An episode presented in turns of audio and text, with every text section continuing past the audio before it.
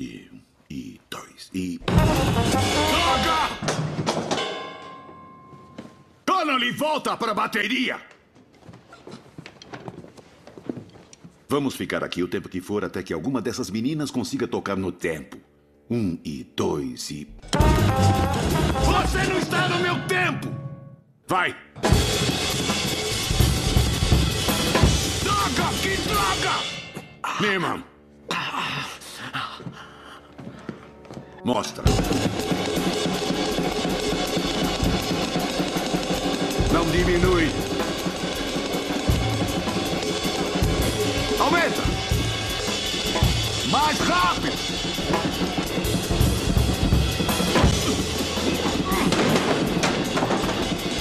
Mais rápido!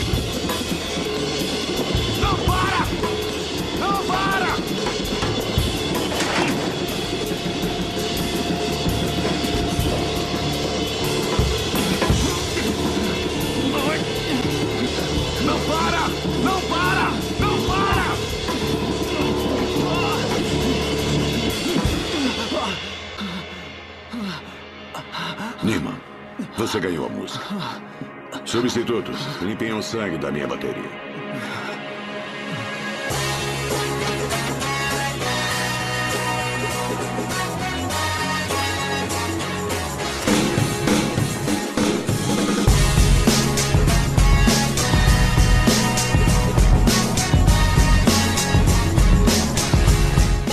E senhores, a mais um podcast que vai falar sobre filmes e séries de TV. Nós somos os podcastinadores. Eu sou o Gustavo Guimarães e aqui comigo, procurando nossos queixos no chão da sala de cinema, estão Fernando Caruso. Fala galera, esse vai ser o podcast mais marcante de toda a Podosfera. Elvésio Parente. Eu prefiro podcast do que YouTube, mas esse de hoje dava um YouTube, hein? Ah, não, olha só. Todo episódio você grava com musiquinha, não sei o que. Não é possível que no de momentos marcantes você não tenha uma musiquinha pra botar. Eu, velho, tô Olha- revoltada. Vou revogar a minha carteirinha de Tô fã. muito feliz Pistola. que a Nádia, a Nádia entrou, tem tipo, sei lá, dois episódios, ela já tá puta com Elvis. Ela já tá. Eu vou ligar o teclado Já não pra aguenta você, mais. Nádia. Ah, tá pode deixar. Eu vou, vou, vou providenciar isso até o fim da noite. Olha o que você fez. a Nádia é foda, cara. Não vou convidar a Nádia mais, não. Nádia já entrou de saco cheio, cara. Já caiu como uma luva. A rainha da porra toda, Nádia Lírio. Pô, eu tô meio bolada, aproveitando que eu já reclamei do Elvis, porque eu ia propor que a gente sempre que trouxesse um convidado mandasse fazer o Truffle Shuffle, mas aí vai sobrar pra mim. então, peraí. Não, não, não. Agora eu acho que tem que ser um vídeo de YouTube. Tem que ser tem que tudo Não agora. inventa, não inventa. Quem sabe não rola lá no experimento, vocês fiquem de olho. Eu não sei nem o que é, que é trufotículo. Você vai saber. Você vai saber. E Tibério Velasquez. A frase bonita do dia é o seguinte: colha logo os seus botões de rosa, pois o tempo vai correndo. Esta flor que hoje sorri cheirosa, amanhã estará morrendo. O termo latino para esse sentimento é carpe diem. Sabe o que, que é? Carpe diem, aproveita o dia. Muito bem, senhora Nádia. Muito no- outro nome raro. Mas nesse podcast, vocês podem me chamar de Tibério, ou se forem mais ousados, ó Captain My Ah, Captain. caralho, tu vai ler um livro inteiro? Que porra é, essa, né, bicho? cara? É introdução, meio e final? A gente- A gente tá na introdução ainda, cara. É o filme que é surpresa, hein? Surpresa entre aspas. Cacete, brother. Nessa sociedade, os poetas morrem antes dele acabar a introdução. Vocês não estão entendendo. Isso foi o, o golpe do Tibério pra falar de várias cenas a mais do que o que a gente definiu, entendeu? Essas foram, já usei duas, vou, a próxima tem mais umas três. Ele tá andando muito com a Nádia, que dobra as regras. É isso aí. Hoje a gente vai trazer pra mesa cenas inesquecíveis do cinema. Quem não gosta de lembrar, por exemplo, daquele chute memorável do Karate Kid ou da cena da música em volta da mesa em Fantasmas se divertem. Hoje a gente vai se divertir com momentos inesquecíveis de filmes muitas vezes não tão inesquecíveis assim. Depois dos avisos, já voltamos.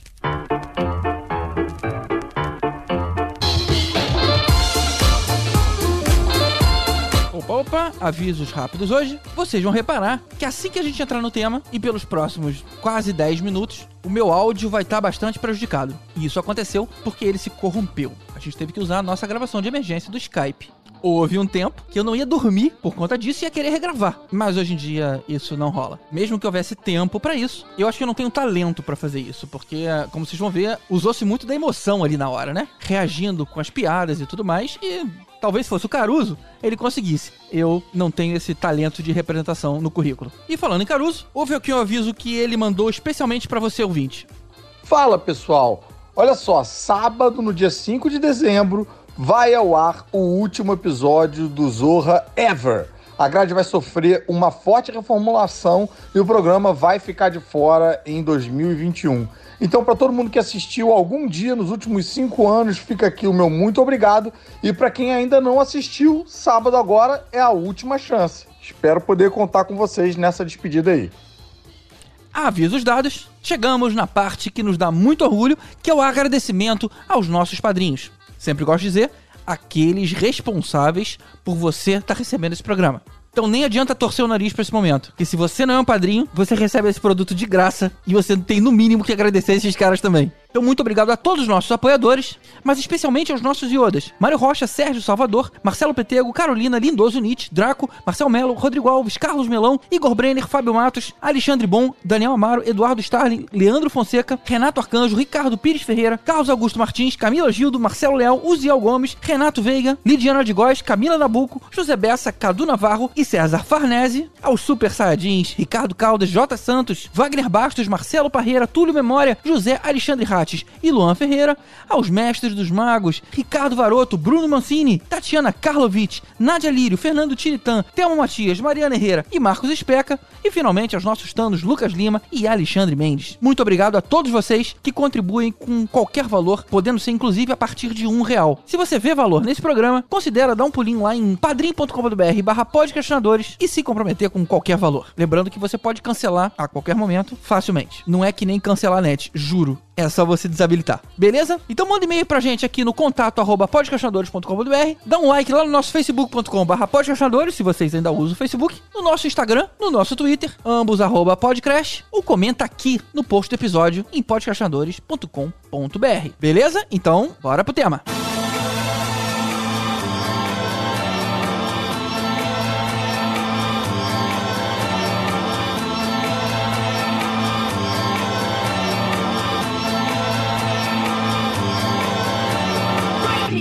right now, right here, right now,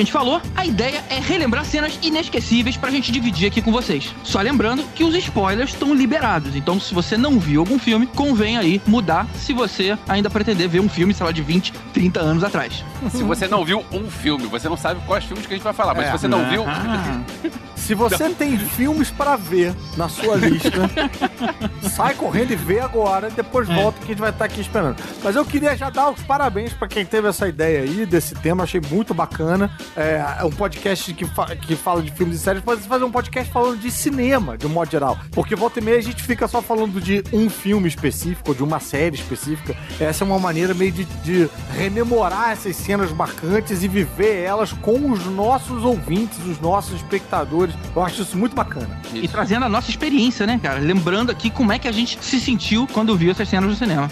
E eu já queria começar com um filme muito querido pra mim, mas que infelizmente, sei lá, pouco ou nada se fala dele há muito tempo. Eu tô falando de Como Enlouquecer o Seu Chefe, Office Space, de 1999. Eita. É, Eu ia falar que eu lembro dele porque eu vi errado, achando que tinha alguma coisa a ver com The Office.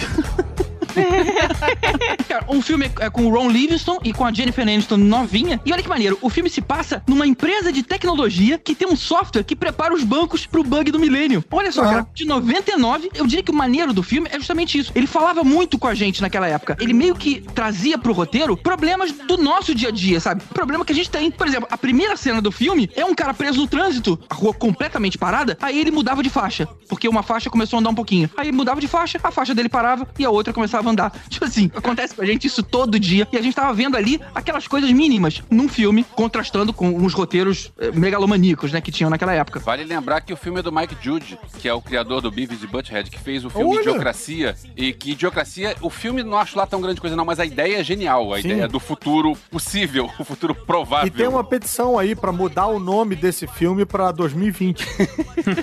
Vamos enlouquecer o seu país, né? o que a gente começa vendo no início é justamente um dia terrível na vida do cara, né? Do Ron Livingston lá, né? Então, por exemplo, a gente vai vendo ele chegando, sei lá, perto do trabalho, e ele sabe que ele, na hora que ele for mexer na, na maçaneta, ele vai tomar choque. Então ele pega aquela maçaneta puto e ele toma choque. E aí do lado dele. Por que, que ele toma choque na maçaneta? Porque, sei lá, acho que o carpete Ah, dá. é estática, eletricidade estática. Não é tipo um esqueceram de mim.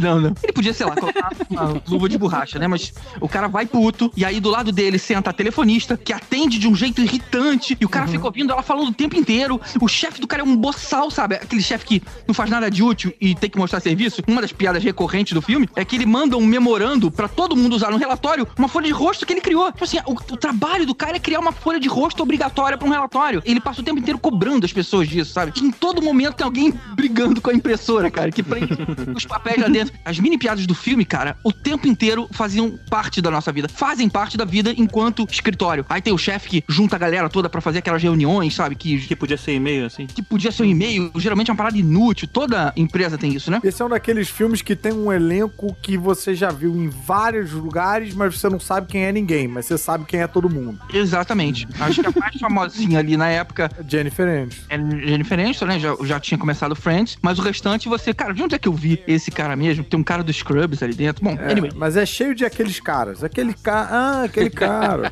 Putz, esse cara. Cheio daqueles caras. E pra ainda piorar esse clima merdão, né, que o cara vive, a empresa ainda contrata uma consultoria pra rever processo, cara, e deixar ela mais eficiente. E todo mundo sabe o que, que isso significa. Os personagens sabem, ficam com medo, né, de, de ser demitido, porque os caras começam a entrevistar todo mundo. Então, esse é o clima caótico da empresa que o cara trabalha e ele vai, tipo assim, ele, ele vai sem vontade de, de trabalhar e ele passa por todos esses problemas todos os dias. Mas aí, lá pelos, sei lá, 15 minutos de filme, esse, o principal, né, o Ron, não sei qual é o nome do, do personagem, ele vai num hipnoterapeuta É o Peter. Peter. Obrigado. Ele vai num hipnoterapeuta que hipnotiza ele pra ele ficar, tipo, naquele transe relaxado e, e pelo menos durante a se- a sessão esquecer os problemas dele. Só que antes que o, que o médico contasse até três pra ele voltar ao normal, o cara tem um infarto e morre. E aí o, o Peter fica cagando pro universo, sabe? Tá tudo bem pra ele, ele fala qualquer coisa, ele não fica sofrendo por antecipação. E aí o filme segue aí, cara. A maneira como, de repente, ele se torna uma outra pessoa muito mais relaxadão. A cena dele conversando com os consultores é sensacional. Mas a cena que eu me refiro, que eu quero trazer aqui pra mesa. Ainda bem que você vai trazer a cena, porque eu achei que você achava um momento impactante o filme inteiro. Pois é, o filme todo é muito delicioso. Mas anyway, a cena é onde os três amigos, eles vão se vingar da empresa e eles vão instalar um Os vírus. três amigos. Os três amigos. E aí, cara, a, a forma que a cena foi feita é muito maneira. Toca um, um hip hop, eles agem como se fosse tipo um gangster beré, sabe? Só que, pô, são, são uns nerds instalando um disquete com vírus, sabe? Mas a linguagem corporal deles é muito engraçada. Tudo em câmera lenta, eles cheios de careta, eles andam como se eles fossem perigosos, sabe? E aí, antes deles saírem, aí eles instalam o vírus, né? E antes deles saírem, eles roubam a maldita impressora. Eles Ah. levam ela pra um lugar abandonado e espancam a impressora, cara. aí começa essa vibe. Eles começam a bater com um bastão de beisebol e aí câmera lenta, aí pisa nela. Eles olham em volta pra saber se tem alguém olhando. Cara, essa cena é demais. E o legal é que a câmera, ela pega do chão pra cima, sabe? Como se fosse o olhar da impressora. E A impressora apanhando. é, Essa e eles é ficam boa. espancando com força a ponto de um deles, cara, largar o taco pro lado e começar a socar com a mão. Como se fosse eu estivesse perdendo o controle. E ainda tem aquele clichêzinho dos dois terem que segurar ele, do tipo, já foi o suficiente, cara. E não, ele, ele não quer parar. Ele rebica, né? Cara, essa cena é demais, cara. Todo mundo no cinema ria de se sentir vingado ali, cara. Muito bacana.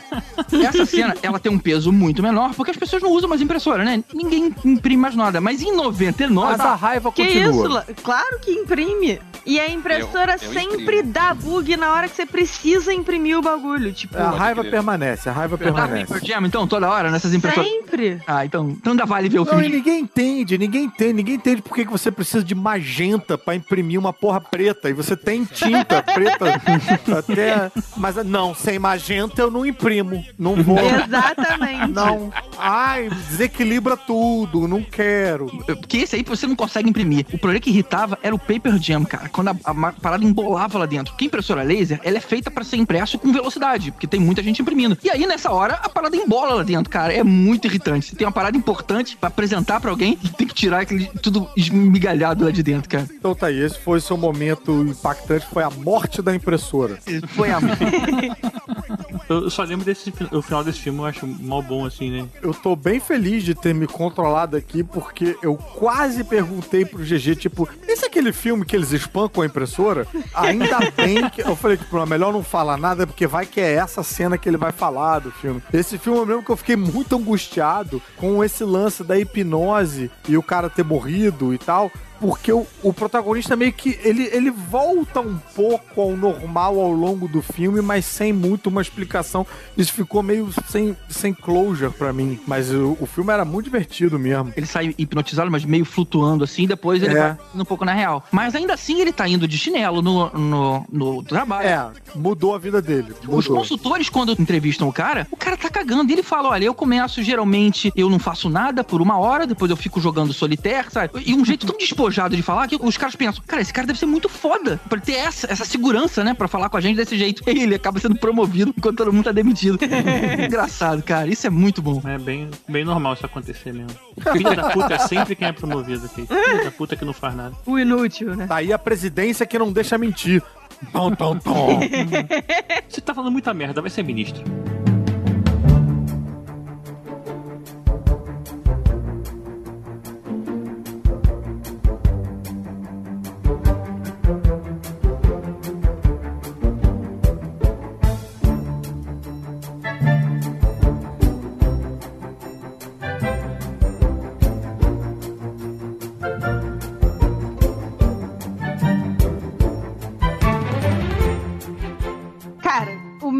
Momento marcante. Na verdade, eu escolhi um filme que pra mim é um certo pesadelo de escolher uma cena de momento marcante, porque pra mim é o filme inteiro tem várias cenas que valem ser comentadas e tal, mas pra eu É não um roubar. filme marcante. É um filme marcante, mas é porque talvez seja o filme marcante porque foi o filme que eu mais assisti na minha infância. E olha que eu era uma criança que fazia igual o Baby da Silva Sauro, sabe? Terminava de ver o filme e fazia de novo!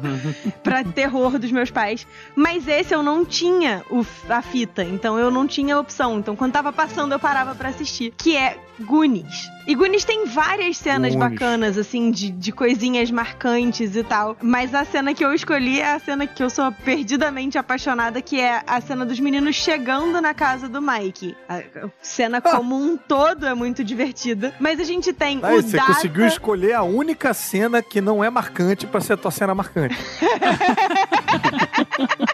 Não, cara, é porque assim, eu pensei, ah, eu posso falar do, do Sloth salvando os meninos. Eu posso falar dos meninos encontrando o Willy Caolho. Eu posso falar dos meninos nas tubulações, sei lá, tentando Uhum. ser encontrados. E o bebedouro subindo e descendo, e subindo e descendo. Mas, cara, todo mundo já meio que fala dessas sempre. E eu escolhi essa porque é uma que eu queria muito ser capaz de reproduzir, principalmente a chegada do Data. Que o, o Data chega na porta da casa do Mike, aí não é nem na porta, né? Ele chega, sei lá por onde, na porta de trás e tal. Aí tem lá toda uma bugiganga que ele fez pra ele poder fazer uma tirolesa pra chegar na casa do amigo e tal. quê. E eu, criança, ficava assistindo aquilo assim, pelo amor de Deus. Eu preciso ter uma bugiganga dessa pra ir na casa do meu amigo. Aí depois, tipo, todos os meus amigos moravam em apartamento. Eu nunca seria capaz de seguramente fazer uma tirolesa até a casa de um amigo, assim. Mas eu ficava, isso parece muito legal, eu preciso.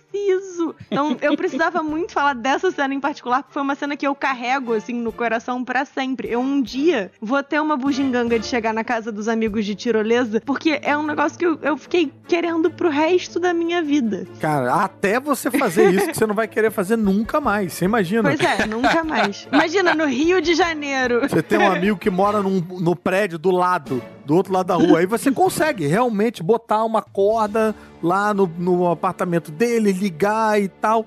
Cara, no meio do caminho, você vai se arrepender tanto. Tanto. Porra, Nádia, por que que tu não compra aquela fantasia alemã e vai de, entra chegar na casa dos outros de tirolesa? Ah, não. Eu tava aqui, caralho, aonde o Tibério vai com É. essa tipo, linha de raciocínio, isso não tem nada a ver. Não tem um alemão no Goonies. Tem italianos, mas alemão não tem. tipo, Oktoberfest geral indo de tirolesa. É, todo mundo chega no Oktoberfest e tira isso. Agora, agora, Nádia, quando você vê Tenet, você vai se lembrar disso, porque a sua ideia foi evoluída. queremos. Gosto. Pô, mas já, vou te falar, Goonies, eu tenho um pouco. Na verdade, é trauma. Eu gostava muito de Goonies, mas aí, eu, quando eu comecei a namorar minha esposa hoje em dia, Bianca, caralho, ela odiou muito esse filme, assim. Ah, eu tenho muito esse trauma. O Jaime se Eu recusa não- a ver Goonies. Meu Deus do céu, eu não consigo ir É engraçado, a Mari também não tem muito nenhuma relação com Goonies, não. Pô, cara, A gente tinha que casar entre a gente, galera. é, tá. Pô, mas peraí, eu tô em desvantagem.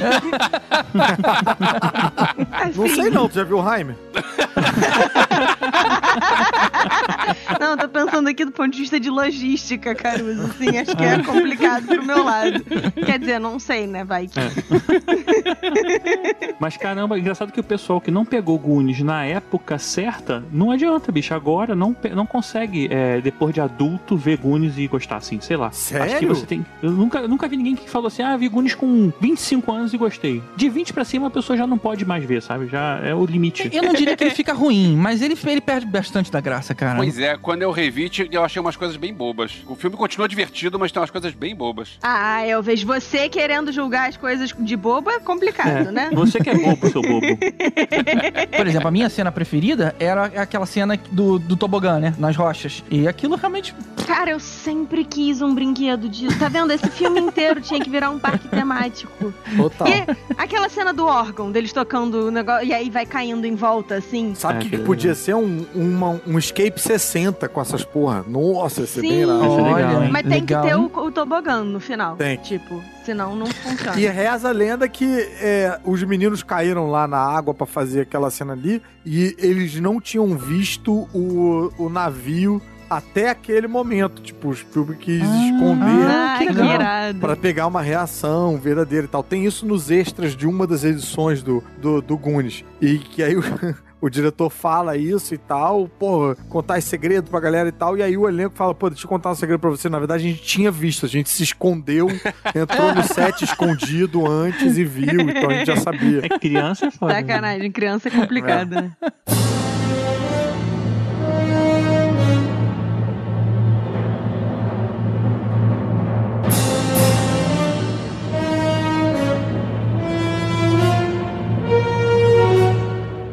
Eu tive um monte de ideias legais pra contar, cenas, momentos marcantes, cenas marcantes, filmes marcantes, pra me, me sentir naquele tema que a gente fez recentemente de filmes que mudaram minha vida. Tem um monte de, de coisa assim, mas então vamos lá, va- vamos, vamos escolher um. E aí, pode subir a musiquinha do GG? Tararam, tan, tan, Eu não sei exatamente se era tan, 85, 86 por aí. Era a época que eu frequentava a estação direto. Eu era escoteiro na época, escoteiro sênior, que é o cara de 15 a 17 anos. Eu falei que eu não tinha muitos amigos, né? tan. Pois é, isso ajudava. Mas é, Tipo, a gente tinha rapidinho, umas. Elvis, eu tenho uma dúvida muito importante sobre escoteiro. Pode. Porque assim, quando você começa, você é lobinho. Aí Sim. o escoteiro, escoteiro sênior é, é o que? É, o, É tipo, pela tem- idade. O E em que lobinho- momento que vira um motoclube também? Que sacanagem. O lobinho é dos 7 aos 10, o escoteiro é dos 11 aos 14, o sênior é dos 15 aos 17 e o, e o pioneiro é dos 18 aos 21. Ah, eu achei É que seguia idade. na alcateia. Entendi. É, 22 assim, em diante tipo, é motoclube. E Aí é motoclube. Quando você entra já com 16, você já entra direto pra sênior ou guia, porque o, o feminino de sênior é guia. Aí es- esquece todo, todo o anterior. Mas então, eu tinha uma etapa que a gente tinha que fazer uma caminhada e era é só duas pessoas, fui eu e um amigo meu. E é, eu não me lembro exatamente onde é que a gente começou, era lá, tipo, lá pra Campo Grande, Santa Cruz, sei lá, a gente foi até, até a Praia do Meio, dormiu na Praia do Meio, no dia seguinte andou até Grumari e tal. Foi o fim de semana inteiro andando. E aí Isso no não é fim. um roteiro de Brookback Mountain? No fim da caminhada, a gente voltando ia casa cansado. ele, ele tinha muita subida ou se ele caminha no reto. Aí eu, agora eu perguntei tudo. A gente cansado, e aí meu amigo falou: Ei, você gosta de Brian De Palma? Vamos ver um filme hoje no cinema? Aí eu pensei, cara, Brian De Palma, eu não conheço nada do Brian De Palma, só que o filme era do lado da minha casa, que era a Estação Botafogo, e fui lá eu ver dublê de corpo. Rapaz, esse amigo pra mim é muito Jake Gyllenhaal. Ainda mais chamando pra ver alguma coisa de palma, né? Tipo, Ele só falou dá, né? Palma, dá. Se você é cinéfilo e não conhece Brian De Palma, por favor, faça um favor a você mesmo e vá conhecer ele. Tem vários filmes bem legais na carreira. Esse filme Não aí. sei nem se pode, né? Ser cinéfilo sem conhecer. Acho que te expulsam do motoclube. O dublê de corpo é, é um dos meus favoritos dele. É, a história é o seguinte: é um cara que ele chega em casa, a mulher dele tá com outro cara e ele é expulso de casa, porque é a casa da mulher dele. E ele acaba que consegue ficar no lugar de favor. E nesse lugar tem um cara, o cara que, que oferece a casa pra ele, mostra que pelo telescópio dá pra ver uma vizinha fazendo uma dança sensual. E o cara fica obcecado por essa mulher e acaba que você depois descobre que nada é aquilo que parece e tem um monte de outras coisas que acontecem que eu não vou. Apesar do filme ser um filme de 80 e pouco, filme de Caralho, 84, melhor descrição de um filme que eu já vi na vida. No final, a mãe é o assassino. Ah, não, calma aí. Ah, não, esse é outro. Tibério conseguiu dar spoiler de outro filme. É daquele tipo de filme que não vale a pena você saber tudo. Entendi. Tá? Se quiser, eu conto, mas eu. Mas, mas, mas tudo faz sentido. Não é, não vira uma loucura. Sim, não, tudo faz, tudo Lynch, faz não. muito sentido. Tudo, é que nem Ah. o outro, outro dele, outro do Brian De Palma, que também tem essas coisas, com um monte de coisas soltas, e no fim tudo faz sentido, é o Femme Fatale. Uhum.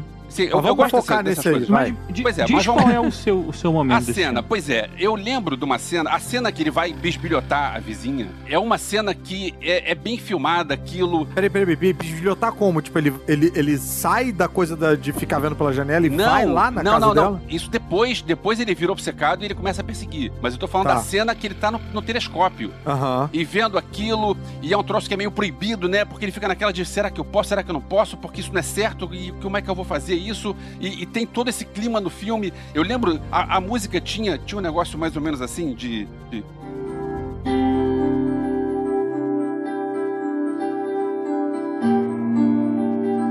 Olha, reconheci pela música. Eu e Aham. meu amigo escoteiro, sozinhos na sala de cinema, curtindo É- palma. A melodia ficou na minha cabeça durante um tempão. Eu não sabia o que era isso, né? Porque a gente não tinha como pesquisar essas coisas. Depois eu fui descobrir que era Pino Donadio. A cena, eu acho essa cena muito legal. E é uma cena chave pro filme. Porque a partir dessa cena, ele começa a prestar atenção no, no estilo da dança da vizinha. E depois ele descobre que da vizinha não era, não é exatamente uma vizinha, que não era, não era exatamente Spoiler! quem ele estava procurando. Pois é. E aí a, a história começa a dar aquelas voltas, um monte de voltas de suspenses Brian De Palma de anos. Não, como é que isso? Nem como é que isso foi? Ah, sei lá como é que seria. Brian de dos filmes do. Brian De Palma. Pois é. E, cara, é, quando o GG falou de momentos marcantes, eu lembrei dessa cena e pensei, putz, essa cena, cena que eu vi lá atrás, longe pra caramba, mas eu lembro direitinho. Vou mandar o link aqui no YouTube. E ninguém vai comentar porque vocês não conhecem. Mas tá aí, cara, pela sua descrição eu fiquei com vontade de ver. Eu sabia que era um bom filme, tá naqueles filmes ícones, né? Que todo mundo deve ver em algum momento. É, e esse era um que que eu não tinha visto ainda. É Você me aí. incentivou a Tem ver. só que escolher qual é o amigo escoteiro que você vai levar no cinema. Vale lembrar que o filme é com a Melanie Griffith no, é, em início de carreira. É, Eu não sei hoje, mas eu- na época rolou um- uma questão aí de cena de sexo, de violência e tudo mais do filme, né? Hoje eu De não sei se- classificação do filme? Cara, sempre, o Brian De Palma sempre teve essas coisas de botar um- os troços meio violentos no meio. Mas eu não, não- não me lembro de nada assim tão, tão forte graficamente falando. Eu vi esse filme muito tempo atrás, mas realmente eu não lembro desse- dos detalhes, não. Mas eu lembro que é um, foi um filme legal. E só que ele flopou, cara, assim, acho que na época. Ah, é? Não deu, é, não deu muito certo, não. Eu, eu não sei, eu não sei porque eu, eu vi esse filme numa reprise de estação, então não era lançamento quando eu vi. Também quando, quando eu vi era devia ser 18 anos, eu não, não ia ter idade pra ver isso. Tinha que ter avisado o resto dos escoteiros, né? Que aí, quem sabe a bilheteria dava uma bombada. Caruso, você não precisa repetir as piadas, você já falou essa piada cinco vezes hoje. Ah, cara, uma delas tem que entrar. 10 faz 7. Quer dizer, não?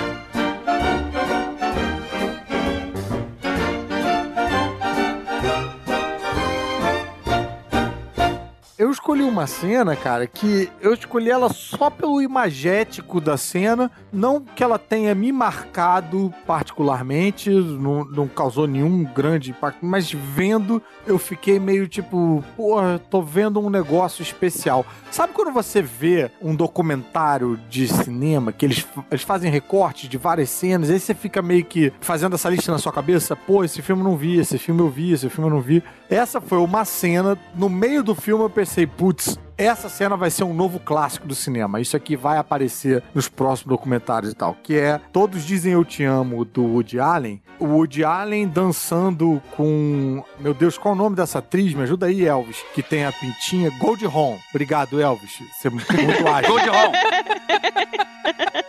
O Woody Allen dançando com a Gold Ron na beira do Siena. E aí é, tem toda uma coisa assim, eles são um ex-casal. Lembro da cena, a cena é bacana. E ela fala, tipo, eles não. Eles se separaram, eles não têm mais romance nenhum, não tem nada disso e tal. Mas ela, em algum momento, acho que ela, ela indica que ele sabia dançar bem, alguma coisa assim. Ele tinha uma. E você fica o tempo todo meio pensando, caralho, o que, que o Woody Allen ia estar fazendo com a Gold Ron, né? O Woody Allen, cara, todo não tem. Sei lá, não pa- parece um casal meio improvável. O filme, como alguns filmes do Woody Allen, ele é todo meio que entrecortado, com vários esquetes e tal. Então, o todo da trama não é tão importante pra essa cena isolada. Mas ele começa a dançar com ela no cena e ela voa, ela flutua. E é feito, isso é feito de um jeito tão aos pouquinhos, assim, vai parecendo uma coisa meio, meio natural. E ela descreve também o momento da, do, do- da personagem do Gold Ron, que ela vai ficando, se sentindo mais leve, esquecendo os problemas à medida que ela tá lá dançando, sem pensar nos problemas dela junto com, com o Woody Allen. Até, cara, que ele faz um- umas coisas que quase parecem com o, o, o Chaplin no, no Dono do Mundo, lá no, no O Grande Ditador. Dono do Mundo era novela, né? Que ele fica dançando com o, com o mundo. O mundo. Aham. É, aí a Gold Ron, o pé dela posa na mão dele, sabe? Tem umas coisas assim que eu, eu, enquanto eu tava vendo aquilo no cinema, eu falei, porra, estou presenciando uma cena clássica acontecendo. Tipo, eu vou poder dizer, eu tava lá na sala quando isso, tava na sala do E cinema quando eu vi né? isso. Vou te falar que essa cena é, me marcou justamente quando ela voa, porque é um negócio que, que parece tão natural. É, Ela tá lá dançando e de repente ela começa a flutuar e, e, cara, não, não, não parece um negócio é, é, acrobático, não parece um negócio, sei lá. Não, é um troço natural. É, E isso num filme que não tem efeito especial, o filme não tem. Exatamente. E, não- e o filme também não fala de, sei lá, gente que voa, não fala de. não- não- o filme não fala de nada fora da realidade. É claro que tem uns números musicais, umas coisas assim e tal, mas, mas você não espera essa ferramenta num filme que trata de coisas meio mundanas, sabe? Uma ferramenta de quase que de ficção científica e sem explicação, sem ter uma sem precisar de um blá blá blá que justifique que, sei lá, os astros se alinharam e ela voou naquele dia. Não, é uma metáfora transformada em, em cena física, em realidade. Parece uma, uma daquelas pinturas do Magritte que ao mesmo tempo elas têm um- uma densidade, elas parecem realistas, mas elas retratam algo completamente surrealista, tipo o castelo na ilha voadora, sabe essa imagem do, Uhum. desse quadro? Mas é, é tipo o tigre e o dragão, então. Sim, Não. Não, o tiro Não. da grão é aquela forçação de voar nos bambus, né? No sentido de efeito especial, acho que eles usaram meio que a mesma técnica Sim. ali, né? Mas é, não porque não. a Gold Ron não é uma artista marcial e o Woody Allen não é tipo o mestre Splinter ensinando ela. E não Só é um voo literal, né? É subjetivo. Ela tá se Como é que sentindo é? voando. Sim. Não, sim. É, não, se a- fala a- sobre isso. Não fala. é, isso não é cena- na cena discutido. ela simplesmente voa. Ela tá leve. É, e ela não fala, tipo, ah, eu senti como se eu tivesse voado. Eles não se preocupam a justificar se isso aconteceu, se isso não aconteceu. Foda-se, é uma imagem bonita e tá lá. Sabe o que eu lembrei agora? Quando a gente gravou Birdman, ao final da gravação, o Tibério acreditava piamente que o cara tinha ganho poderes e tinha voado no final.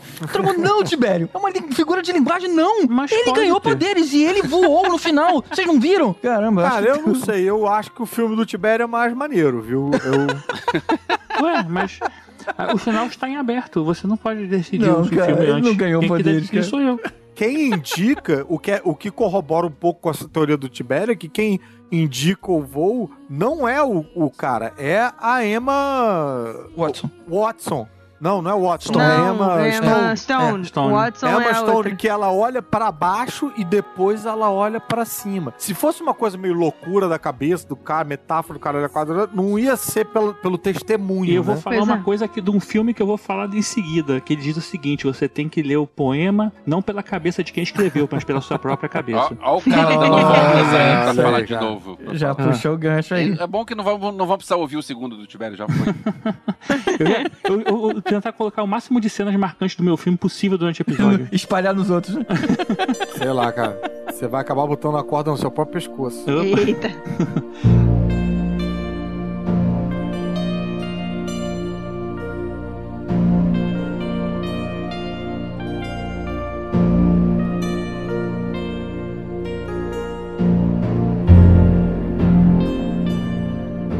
Eu queria falar um, é, de um filme que provavelmente vocês não sabem ainda, porque eu não dei uma dica boa, mas eu queria falar que nós não lemos e escrevemos poesia porque é bonito. Nós lemos e escrevemos poesia porque pertencemos à raça humana. E a raça humana tá cheia de paixão. Medicina, direito, economia e engenharia são profissões nobres necessárias para manter a vida. Foi isso que te levou a ser técnico de informática. Exatamente. Poesia, beleza, romance e amor é para isso que ficamos vivos. Isso aí é uma frase Rob dita Williams morreu de pelo- novo com essa sua interpretação. É que eu usei a, a- a versão dublada do filme. Quer que eu fale em inglês? É... Não, não, não, não, não, não, não. não, one, Tá Ah, eu queria. Que ainda é gigante. desse- Vai, vai terminar amanhã esse podcast. É, bem, o filme é A Sociedade dos Poetas Mortos. É um filme de 89 que, cara, é aquele filme que acho que todo mundo devia ver pra poder se inspirar um pouquinho aí na, na beleza da vida. Olha aí. Eu não entendi a graça.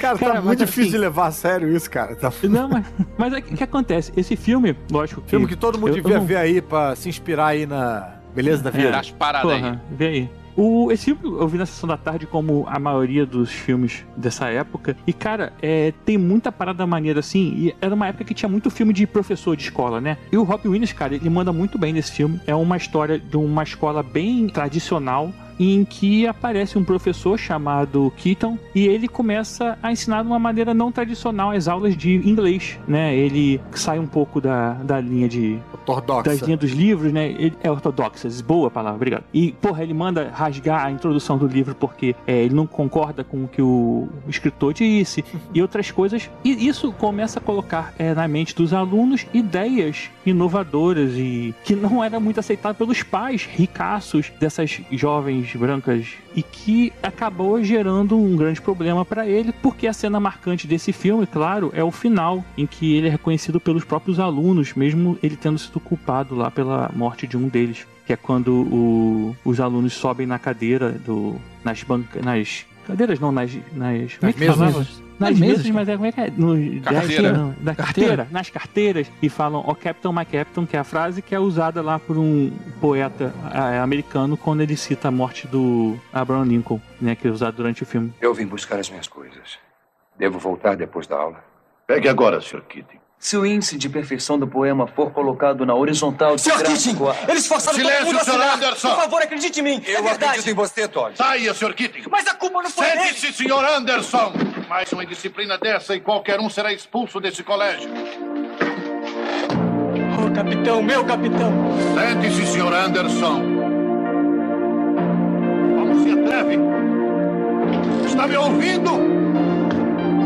Ô, capitão, meu capitão. Sentem-se! Sentem-se todos! Eu quero todos sentados!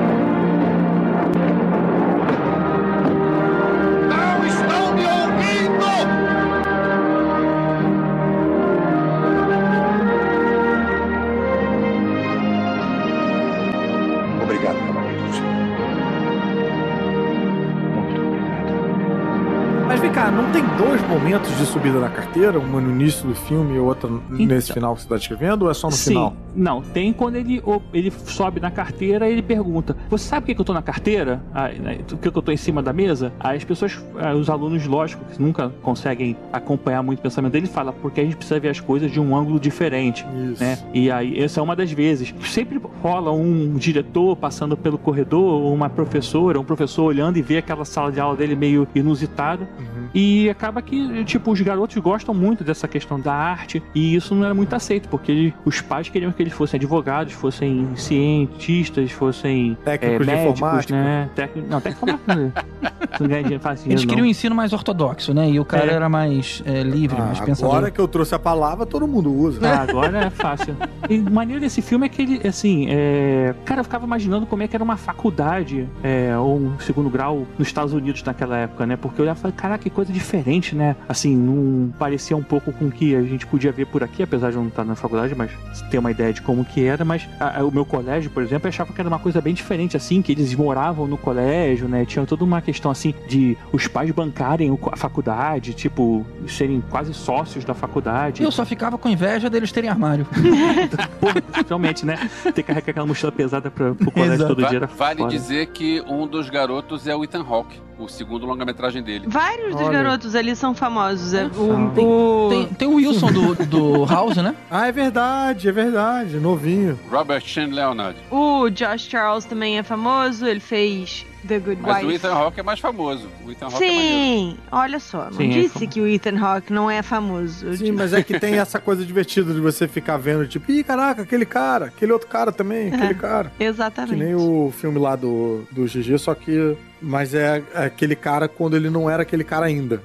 Assim como tem o Kurtwood Smith, que é o, o pai do Foreman no That 70 Show. Sim. Esse filme é bom que você vê, vai anotando as frases de efeito que o Rob Williams vai falando, e depois você chega no colégio e fala elas, aí vão perguntar, você que inventou? Você fala, não, eu vi num filme. Eu cheguei a dar aula de inglês um período, né? E aí eu tive um aluno que era, assim, muito queridinho e tal. Eu da- tinha uma turma de adolescentes. E aí um aluno meu no meu aniversário fez um, um texto todo bonitinho e no final colocou o, o Captain, My Captain. Eu tava no Shopping Leblon quando eu li e eu chorei de soluçar. Tipo, sabe de Ah. chorar feio? Aquela Oh. coisa assim.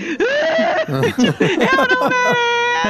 É! Fiquei toda melecada no meu aniversário. Foi uma coisa horrível. Mas enfim.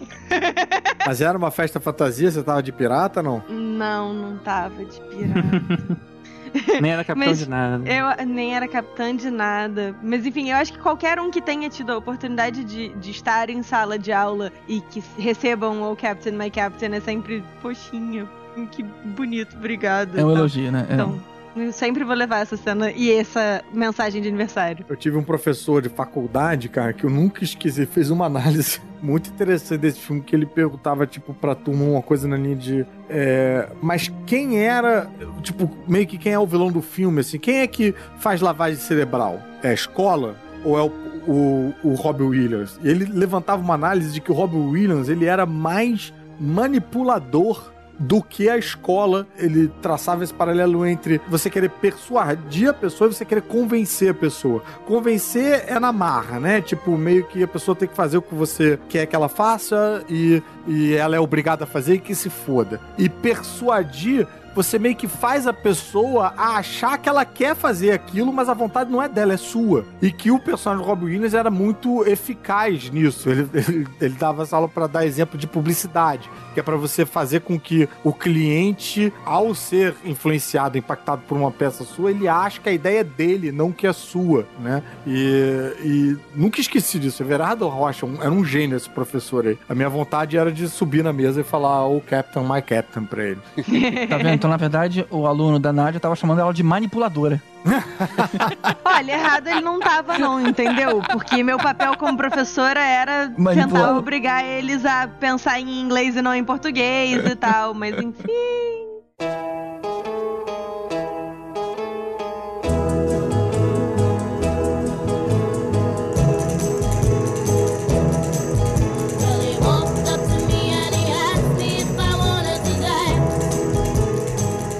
Filme que eu quero trazer aqui é Uma Noite de Aventuras de 1987, o primeiro filme do Chris Columbus. Olha só, cara. Estrelando a estrelinha da época, Elizabeth Shue, que tinha feito Ah, é o sucesso. da Babá? O da Adventures Babá, in. Babysitting. Exatamente, cara. Olha só quanto tempo a gente não pensa nesse filme. Porque ele parou de passar na sessão da tarde. É, não existe mais isso na tarde, acho que pelo visto. Ou se Será que existe, a gente não vê. Não existe Será? mais. Tô zoando. Eu não acredito que a gente faz um podcast de filmes e séries de TV. A gente não sabe se tem sessão da tarde ou não. Toda a área de comentário do site vai ser inteira respondendo essa pergunta. Eu não acredito que a gente faz um podcast sobre filme e série de TV que tem um cara da Globo dentro do podcast. Que não sabe se tem sessão da tarde.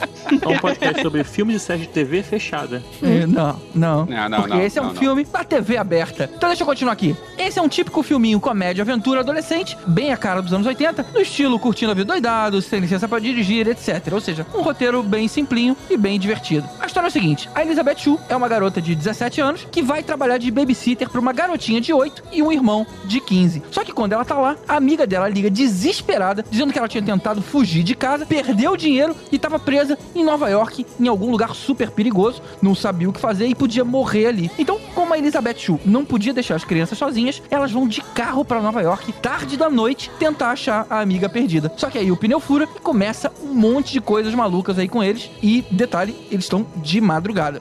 Então, tipo assim, o mecânico que reboca o carro deles pra consertar o pneu, ouve no rádio de ondas curtas que a esposa tá traindo ele e ele resolve dar uma passada lá pra dar o flagra com os meninos no caminhão. Aí tem tiroteio, as crianças se escondem dentro de um carro, alguém rouba esse carro, leva pra um desmanche cheio de bandidos, eles são presos pelos bandidos, conseguem fugir de lá e pra despistar os caras, eles entram num bar de blues. E aí chega a cena que eu quero me referir aqui. Eles entram por trás desse estabelecimento e caem direto no palco. E lá tava o Albert Collins, cara, que é um bluseiro fodão na vida real, e eles interrompem enquanto ele tava falando lá com o público. Aí fica aquela situação totalmente distante, né? Criança branca no palco de uma casa de blues onde só tinha adulto negro. Tarde da noite, né? Todo mundo com aquela cara de. O que, que esses moleques estão fazendo aqui? A Elizabeth Shue, né? Fica assim: opa, desculpa aí, gente, a gente não queria atrapalhar, tamo indo embora, foi mal. E aí o Albert Collins, todo sério, né? Não deixa eles passarem e fala o seguinte: Nobody leaves this place without singing a blues. Ninguém sai daqui sem cantar um blues. O que não faz sentido nenhum. Nenhum, né? Aí a banda começa a colocar uns microfones na frente deles. Eles totalmente assustados, né? Ninguém sabia o que fazer, cara. Todo mundo olhando, o- o- a plateia olhando. E, e detalhe, eles ainda viram os bandidos né, entrando lá pela frente do bar, né? Então ela tenta explicar um mal entendido, sabe? Tipo assim, oi, tudo bom? Eu, eu me chamo Chris Parker. Aí o Albert Collins, tan, tan, tan, tan. Aí ela dá aquele, aquele olhar de fudeu, já é a música. Aí fala, esses são fulano, beltrano e cicrano, a gente tá numa encrenca. Tan, tan, tan, tan, tan. Aí a música começa a sair de um jeito muito maneiro, cara. Eu, particularmente, gosto muito de blues. E ficou mesmo parecido com essa dinâmica de blues, cara, que por si só já é sobre um perrengue, né? Tanto que blues significa pra baixo. É, essa é a, é a tradução literal, né? E muitos blues já tem fala junto com a cantoria, cara. Então a coisa foi entrando numa cadência meio crível. Quer dizer, é claro que fica forçado, porque é cinema dos anos 80, mas não ficou tanto porque é o Albert Collins quem vai fechando as rimas. E é ele quem cria o refrão. E aí depois os, os moleques repetem sozinho. Então sabe como não ficou tão forçado assim? A situação Ah, é não, forçada. ficou não. Tenho certeza de que isso deve ser extremamente ofensivo pra todos os bluseiros do mundo. e é assim que se faz um blues. Duvido que seja assim, sabe? Eu quis dizer que assim, a situação é forçada, mas ali a criação, cara, eles fazem de um jeito que dá uma enganada. Claro, de novo, né? É forçado. O, o legal dessa história toda é que eles vão se soltando, cara. E aí eles vendo que as pessoas vão gostando. A plateia, no final, né? Acaba amarradona com eles e sai a música Babysitting Blues, que a gente vai ouvir agora. Hi. um, my name's Chris Parker. I live in Oak Park. That's a suburb. They probably figured that out. This is Brad, Sarah, and Daryl. And we're in trouble. See, me and my boyfriend Mike, tonight's our anniversary. But then he went and canceled, and now I'm stuck watching these three. And it's so hard. And it's so hard. babysitting these guys. She got the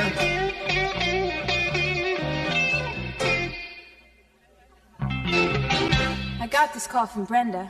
I went to pick her up. The tire had a blowout, and my mom's car got shot up. And these guys started to chase us. and we all got hijacked. We're cruising down the highway. This big old Cadillac, and it's so hard. It's so hard. Babysitting these guys. She got the baby sitting blue. Baby, baby, baby sitting blue. I've got the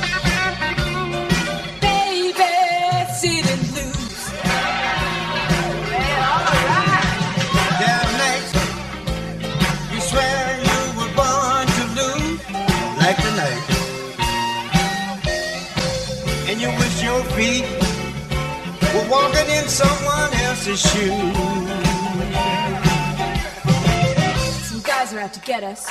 And Brenda's probably dead. We ain't got a nickel. And they should be in bed, and you out of luck.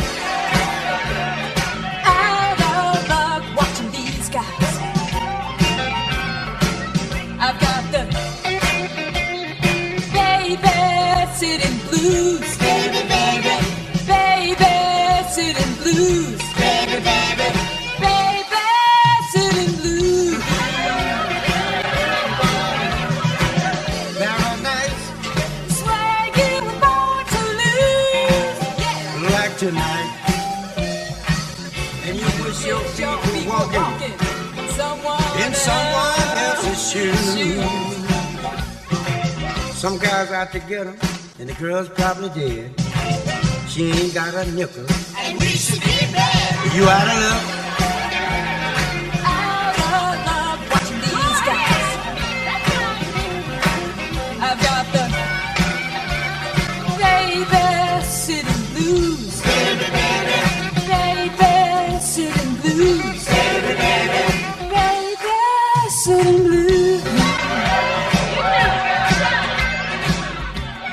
Novo eu me controlei, porque eu quase perguntei: esse é o um rap da babá com a Elizabeth sem estragar todas as minhas cenas, cara. Eu falei, cara, melhor ficar quieto. Porque a minha outra pergunta, ainda bem que GG não falou nada, é que esse filme também tem um momento raro, que é o rei do crime fazendo Thor. Isso. Vince Donofrio faz um É mecânico verdade, cara. que a menina acha que é o Thor, porque ele tem um, ele tem um cabelo comprido, louro, e ele tem um martelo meio de mecânico, ele vira meio que um, um herói bem no estilo do, do Esqueceram de Mim, né? Que é aquele herói improvável que não quer ser o herói, que é o caso do, do cara que ele tinha medo, né? Não Esqueceram de Mim, que era o, o mendigo lá do, do gelo, lá do parque, sei lá qual era a parada. É, tem essa dinâmica também né, nesse filme. E é o Vince Donofrio que depois veio a ser o rei do crime na série do, do Demolidor. Exato, visto do nosso saradão ali, né? Esse filme tem ó, aqueles nomes do elenco, tipo, ah, depois ficou falando que a gente já, já comentou. A amiga dela, se eu não me engano, é Penelope Miller. A amiga Ah, dela tá. que, que liga. Olha só, olha só. Ela parece tão rapidinho que não dá nem pra saber. Mas quem é? Vocês sabem quem é? Atriz. Do gente. Carlitos Way, do Brian De Palma. Ah, ela Pagamento fez mais coisa que isso, cara. Ela fez mais coisa que isso, cara. Pô, o Carlitos Reis é famoso, cara. Um fez um tiro no jardim de infância. Um tiro no jardim de infância, é isso. Ela fez Isso, isso. Penélope É, o quê? Penélope Ann E a Miller. outra amiga dela é a Jennifer Scarlett, que fez Scarlett Johansson. One Way Out do. Para de ler a MDB aí. O cara, o cara que eu reconheço, que eu sei que é desconhecido, é o Anthony Rapp, que é o garoto, o garoto lá que, que tá junto com ela, que ele É. fez poucos filmes, Anthony Rapp. Só que Todos ele fez um época, filme né? que eu acho bem legal. Não, ele fez um filme depois de velho, ou, ou ele fez Rent, onde ele canta. E eu acho, acho ele tão legal no, no, no Ah, Rent. eu sei quem é! O moço do Star Trek! Star Trek Discovery, pô. É! Esse eu sei quem é! E, cara, eu achei tão legal no, no, no Rent, tipo, eu só vi dois filmes dele. Foi o Rent e esse, que ele é uma criança. Você sabe que a pessoa é mongol por- Broadway porque ela reconhece o nome obscuro de um, um ator que fez Broadway, mas não reconhece pessoas famosas. É, é esse o nível de mongolice. Como a Jennifer Scarlett de One Way Out, do brilhante diretor Sheriff Merrill. Não vale ficar procurando no MDB, tá? Eu, eu, eu lembro da Penelope Miller no, no pagamento final. Eu lembro da Penélope. Hã? Miller. mas é engraçado que, assim, até começar essa pandemia, eu era bluseiro, mas depois eu só não sem camisa, cara. Porque em casa, um calor aqui. Não, não. Alguém revoga os direitos de microfone do Tibério. Brother, na moral, muito bacana, filminho legal e tal. Mas eu tô revoltado que um dos momentos marcantes do cinema é a Elizabeth Schultz cantando o blues da babá no Adventures in Babysitting. Na moral, cara. É pra tirar a carteirinha de todo mundo. Esse é o meu papel aqui, cara. Trazer coisas que você já tinha Porra. esquecido. Vai dizer que você não foi com o queixo caído nessa cena. Eu fiquei com o queixo caído no momento que o GG escolheu essa cena. Ah, então, a ideia é essa. É isso aí, merda, cara. viu? Essa cena ainda tem uma piadinha final, porque quando as crianças estão saindo do bar, né, todo mundo batendo palma e tudo mais, os bandidos vão atrás. Aí o Albert Collins não deixa, falando Nobody leaves this place without singing the blues. E os garotos fogem. Porra, os caras estavam armados. É só meter o, o revólver na cara do, do Albert Collins, né? Mas não, eles ficam lá, "Uh, vamos ter que cantar. Vocês viram o remake desse filme? Tem remake? Tem remake Teve desse filme? remake, agora 2000 e cacetada já, assim. Uou, eu, não. falar, eu achei que. quando- É, eu acho que foi 2016. Aqui, 2016. Tá Pô, mas não sei se o Vice Donofrio consegue segurar esse papel de novo, não. Com a Sabrina Gente. Carpenter. E a Sofia Carlson, que fez junto com a Sofia Carpenter, com a Sabrina Carpenter, o filme aí. É, Você não o- conhece ela? Adventures in Babysitting? Sofia Carlson, que também fez com a Jennifer Scarlett, One Way Out. Do... É, que fez Jet Juice Grandmeyer. É. Caramba, tem um remake mesmo, cara. Achei que você tava de sacanagem. É Pior mesmo. o GG começou a falar e eu não lembrava desse filme, mas tem um filme novo de aventuras de babás e tal no Netflix que eu vi recentemente. Eu tô assim, não é possível que seja esse filme. Porque, tipo, esse filme não tem nada de tão marcante assim pra merecer. E acabou de sair. E não era. Graças a Deus. Esse é um dos filmes preferidos da Mari, cara. Ela pira com esse filme. Esse é um filme, cara, que se você tiver. Se você tiver sobrinhos aí menores, eles vão se amarrar, cara. Dá pra ver com criança, é legal. Não tem uma coisa de escalar um, um prédio pelo lado de fora? Tem, tem. É, Uhum. Eu falei só, sei lá, o primeiro quarto, o primeiro terço de filme. Ainda tem muita coisa que eles vão. A gente tem esse DVD. Vale, vale a pena rever. Ou não. Ou não. É melhor não. Boa indicação.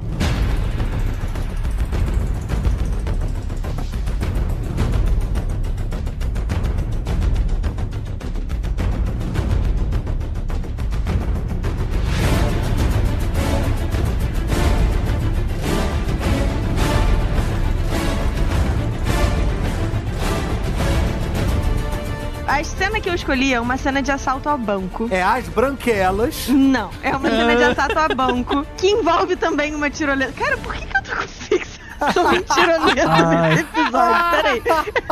tem, tem alguma coisa muito errada. Por que, brother? Do eu, nada. eu não achei Mas nem que tinha, caraca, filme suficiente pra ter cenas marcantes de, de tirolesa. Ela vai duas, fazer um né? top 10 de filmes com tirolesa. Eu acho que a gente vai ter que fazer um episódio inteiro de filmes com tirolesa, ou eu vou fazer lá no experimento top 10 filmes com tirolesa, porque tá rolando um negócio, uma vibe aqui qualquer. Você tem que ver Batman e Robin da década de 60. Isso, vai se também. amarrar. Eu vi um vídeo de um cara uma vez que tava tentando armar, engatilhar uma arma, ele deu um tiro na própria perna, foi um tiro meio lesa mesmo. Ai, eu parei pra prestar Ah, atenção Ele nessa interrompeu Tibério. raciocínio pra isso. Mais uma que não vai entrar nem no blooper. Essa foi boa, sim. Vai, Tirolesa. Nádia, conta aí o seu filme de tirolesa. Não, então, no filme não é de tirolesa, peraí. É uma cena incrível, fantástica, extraordinária. Filme de tirolesa é noviça rebelde, né? Vocês estão ligados.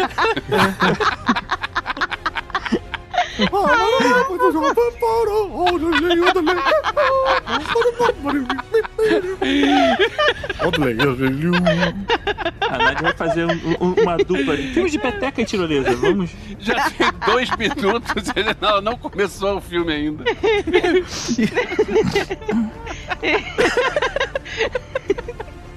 Eu não consigo parar de rir. Ai. Tá, concentrei. Não, então. O filme, a minha nova cena marcante que eu troquei, porque eu acho que ninguém vai ter visto Sweeney Todd e eu vou ficar falando sozinha e não vai ser maneiro, é. Envolve um assalto a banco De novo? que envolve uma, uma tirolesa. Não, mas sério.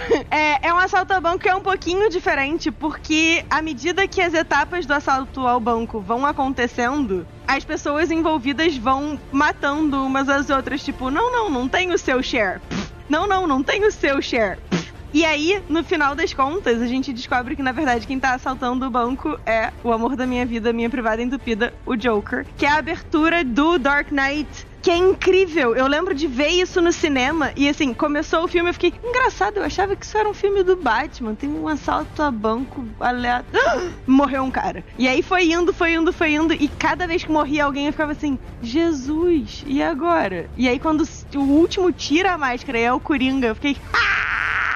E fui pra galera. Porque eu adoro, adoro, adoro essa cena. É um- uma das melhores aberturas de filme, assim, de todos os tempos, pra mim. Tanto em termos de cinematografia, quanto de, tipo, já estabelecer o ritmo que o filme vai rolar e tal. Então, tive que trocar pra falar dessa cena, porque é E você Perfeita. trocou, você trocou do Sunitório, você não ia não, não quis mais falar do Sunitório, por quê, Nádia? Porque eu achava que ninguém ia ligar. Só eu ligo pro Todd.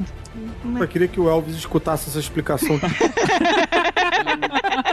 entendi porque, mas tudo bem. As coisas que só eu ligo, só eu me importo, eu, eu guardo pra falar lá no, no canal. Mas mesmo. eu vou falar que The Dark Knight é, é sacanagem, que é tipo um dos maiores filmes aí de todos os tempos. Mas por que é sacanagem, cara? Momentos marcantes. Não, Não sim, dá pra ser é tudo Adventures in Babysitting. É, Não, é quando colocam um Dark Knight na jogada, realmente o, o Adventures in Babysitting fica bem deslocado aí, né? Ah, gente, mas eu comecei com a cena, a pior cena do Goonies. Eu tinha que ir up the ante, entendeu? Eu tinha que dar uma melhorada aí na parada. Eu tava complicado.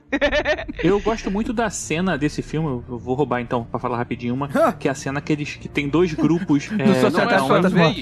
cada um cada um num barco e ele bota uma bomba em que se eles explodissem outro barco eles sobreviviam e quem não deixa explodir um barco é um dos, dos presidiários que estão na parada, né? Muito foda, É, cara. essa cena é muito boa. Cara, a cena do lápis é muito boa. Ele tocando fogo no Putz, dinheiro é muito bacana, foda. né, cara? Cara, esse filme Legal inteiro que vocês também. estão aí descrevendo, porra, um filme do Batman e todas as cenas marcantes não são do Batman. Que sucesso, hein? Não são. É porque ninguém se importa com o Batman. As pessoas Porque só não é se do importam Batman, é do os Joker o vilões. filme. Então esse filho da puta não devia estar fazendo um filme do Batman, caralho. Tinha que estar fazendo um filme de Mas outra aí- porra.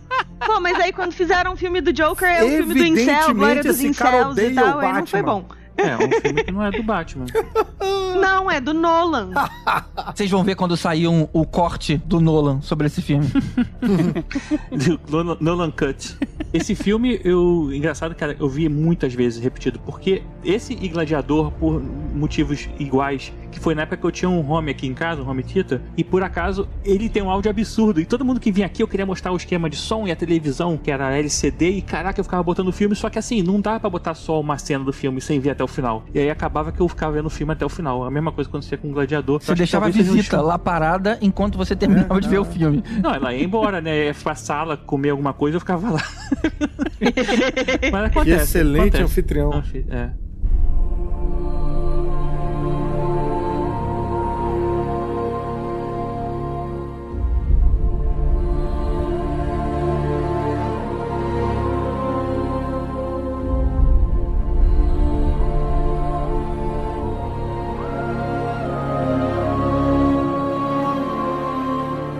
meu segundo filme, é, pode contar a historinha de novo? Vamos lá. Ah, Dezembro de 98.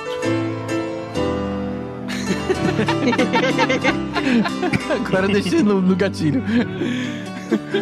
Dezembro de 98, eu tava viajando pra Inglaterra, porque a gente ia conhecer, eu tava casado com a mãe da Alice, a gente ia conhecer a família dela. A gente tava lá, vamos conhecer a Irlanda? Pô, vamos conhecer a Irlanda, a gente tá aqui do lado, né? Aí a gente foi pra lá e a gente tinha dois dias pra conhecer Dublin e tava chovendo pra cacete. E a gente foi, pô, só tem dois dias, né? É, não, não, tem, não, não tem como esperar ter tempo bom. Então a gente foi ver um monte de, de pontos turísticos debaixo d'água. E aí chegou um ponto que a gente pensou, cara, vamos parar e a gente vamos ver um filme no cinema. Depois a gente toma uma Guinness, vai pro pub tomar um pint de Guinness lá na Temple Bar. E depois vamos pro hotel e beleza. E aí, o filme que a gente foi ver, o filme que tava passando lá, era Amor Além da Vida, What Dreams May Come, que é o filme, já que o, o Tibério falou do Robin Williams, então vamos falar do filme do Robin Williams melhor do que o Sociedade dos Poetas Mortos. Eita.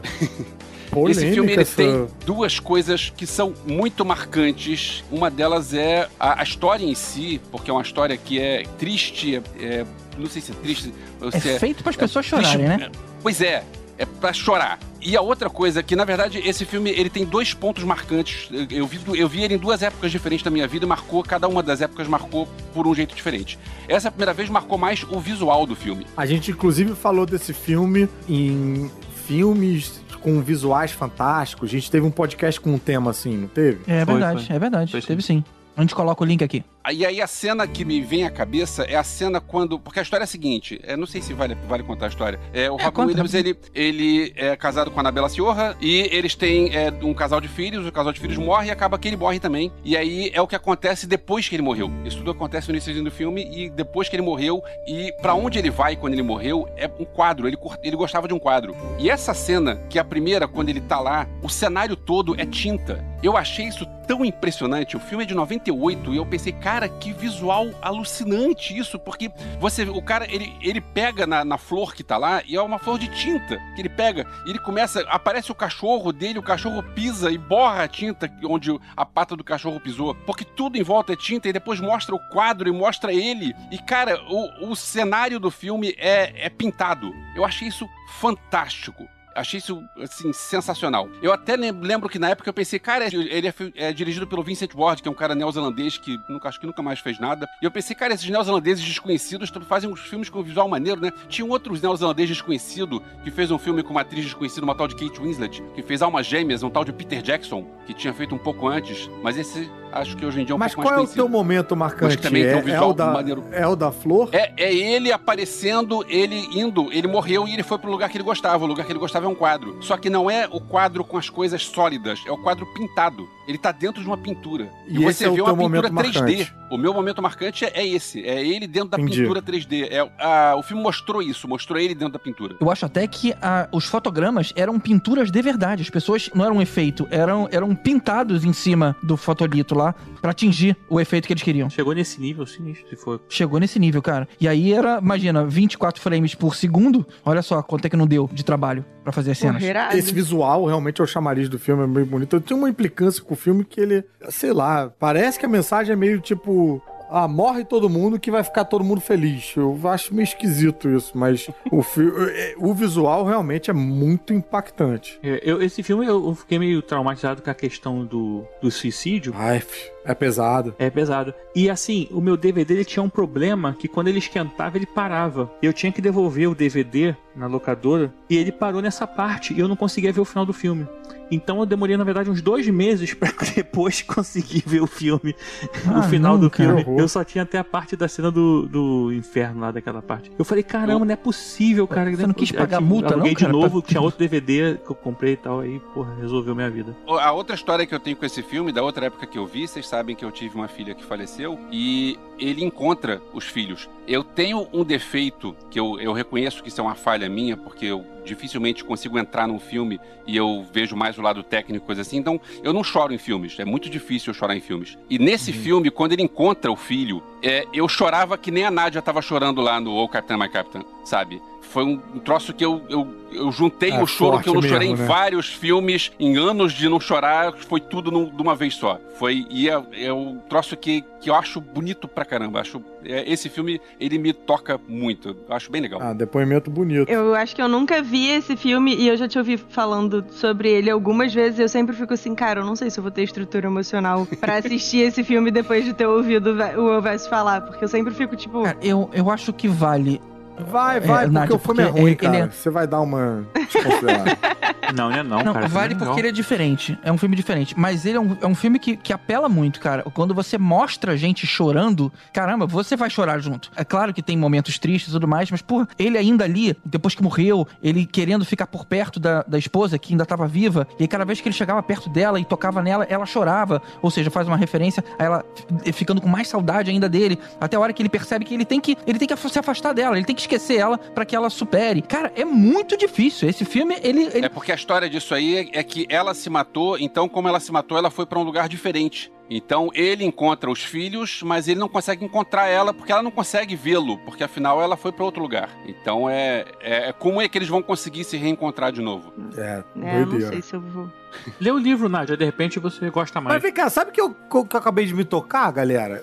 No outro filme, o Elvis foi com os coteiros, dormiu numa cidade, não sei onde, e nada disso tem nada a ver com a história do filme. Completamente desnecessária a história dos coteiros pro filme do Brian De Palma. Eu demorei aí, tipo, metade do podcast pra me tocar disso. Ele só queria contar. Mas ele podia só falar do filme, tipo, caraca, fiquei impactado pela cena dele vendo ali, papai. Mas por que, que a gente teve que dormir numa outra cidade pra ouvir essa história? Os meus 19 ouvintes gostam, tá? 18, Aumentou. que eu, eu, eu tive que rescindir a minha carteirinha porque você não trouxe musiquinha dessa vez. Logo no das cenas impactantes, eu, eu tô frustrada. Mas eu velho. toquei na cena do de Não, não, corpo. não, mas não Ah, adiantou. Era vida. pra abertura, não. Tá bom, a Não. próxima abertura, prometo.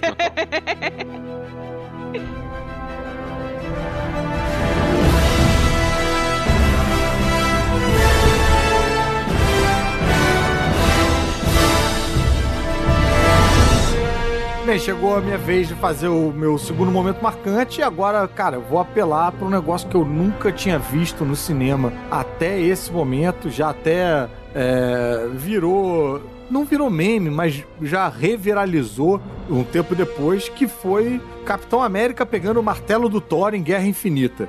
Bicho, que gol em final de Copa do Mundo essa cena. Eu achei que você ia falar da bundinha.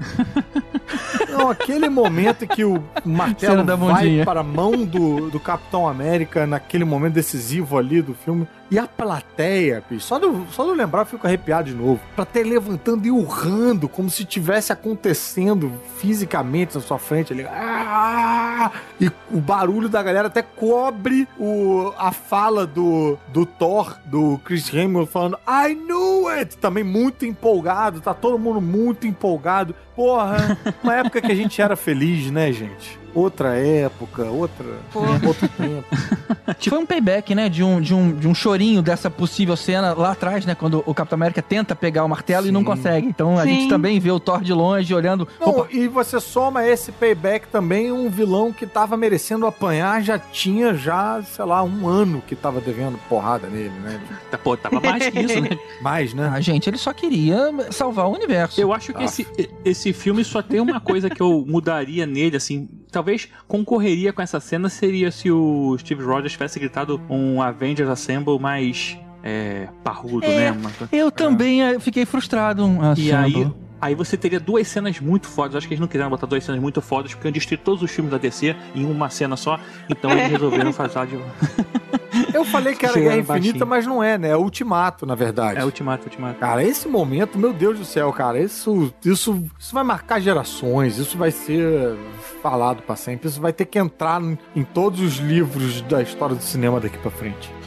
É, essa batalha final toda foi muito bem construída, com vários setups e payoffs e não sei o que, Sim. pra, tipo, você passar a porra dos últimos 30 minutos de filme fazendo.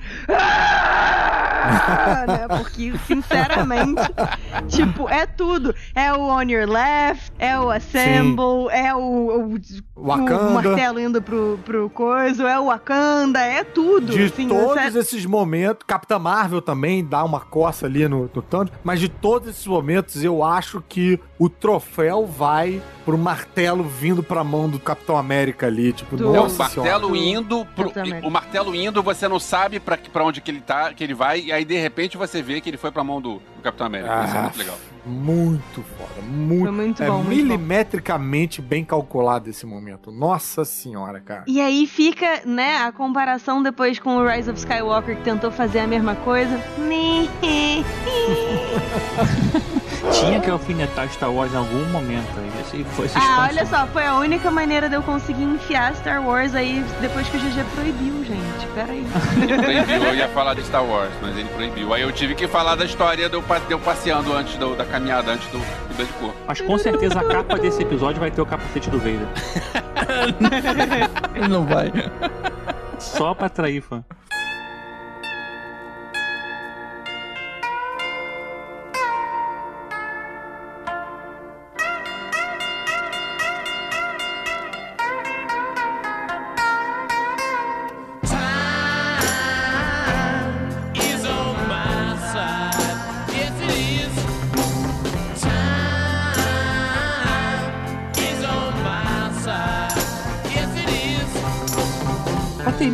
Eu ia falar de um filme que é muito parecido com o que eu falei antes, do Sociedade dos Poetas Mortos, que foi é, o Clube do Imperador. Apesar de ter diferença de tempo, mas ele também é sobre colégio, eu falei, cara, não, não posso. Aí eu fiquei pensando em outro, aí eu pensei em Código de Honra. Eu falei, cara, não, chega de filme Mas de você vai colégio. trocar também, que nem a Nádia?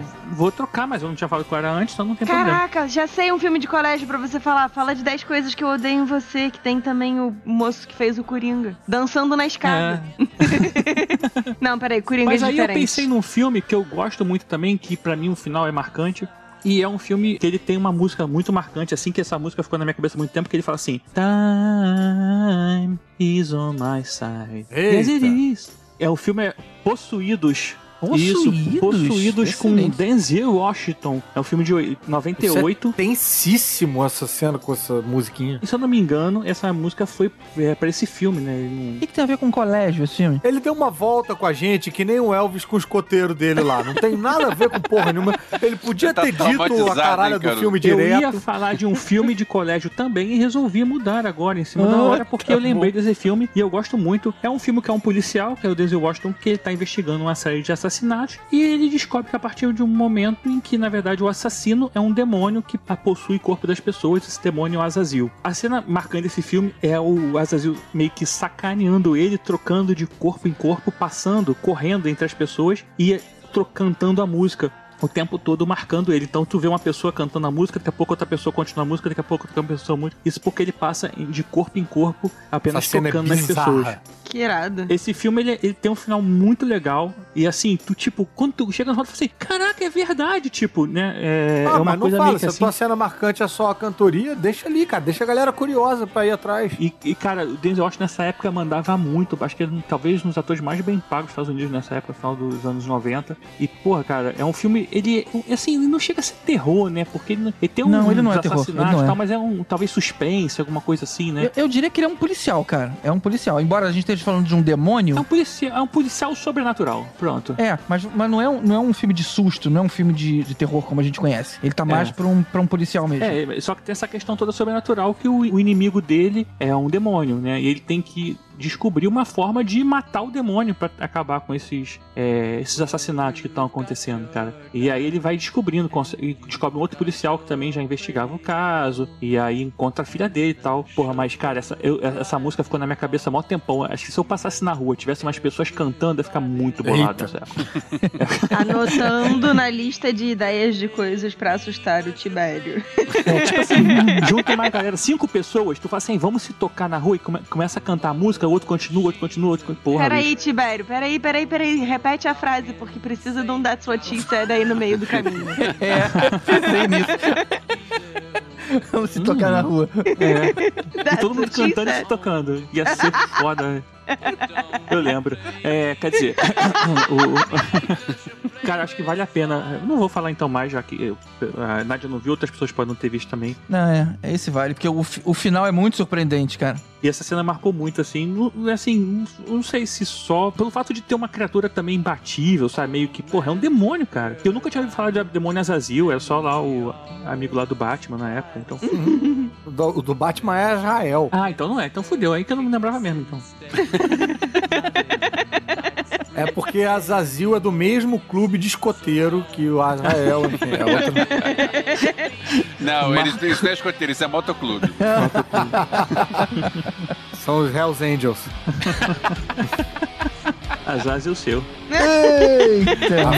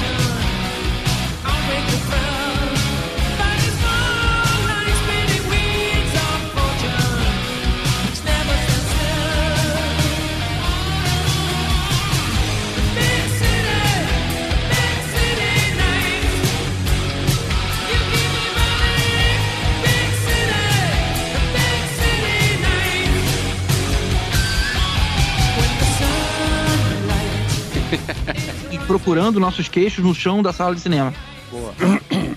Mas eu nem posso comer queijo. Hum, ainda bem que não entrou ainda, hein? Vamos lá. Deixa te sede. Senhor Jesus. Essa foi boa. Agora sim. É, só que pega mal pra ele, né? Estranho. Devia ter É pensado nisso antes de fazer a piada, agora já foi.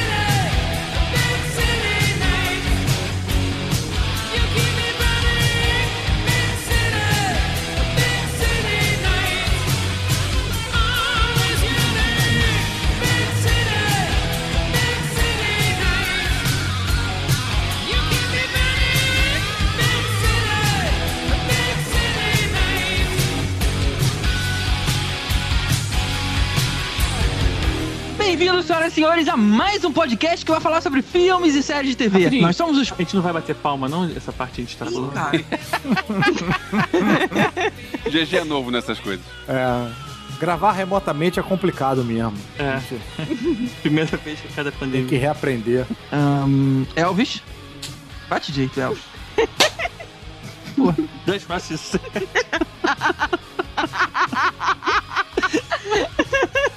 Ai, tá bom. Tibério. Ah, Tibério Velasquez. Brother, isso é pra palma?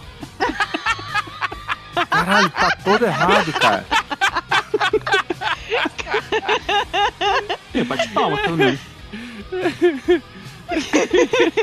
Nunca bati palma tão empolgada. É, ou é a introdução mais merda de todas, né? Aproveita comigo, já tá sem tirando- ideia mesmo. O queixo da sala de cinema, Fernando Caruso, Tibério Velasquez, é o verso parente. Eu vou começar sem fôlego agora, episódio.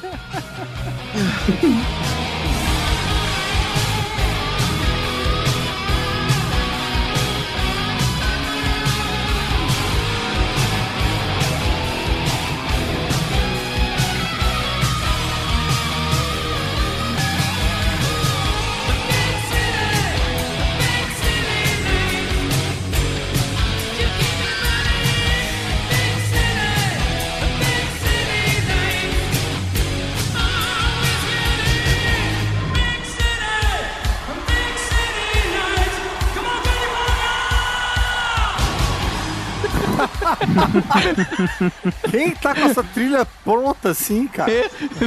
Deixei pronto aqui.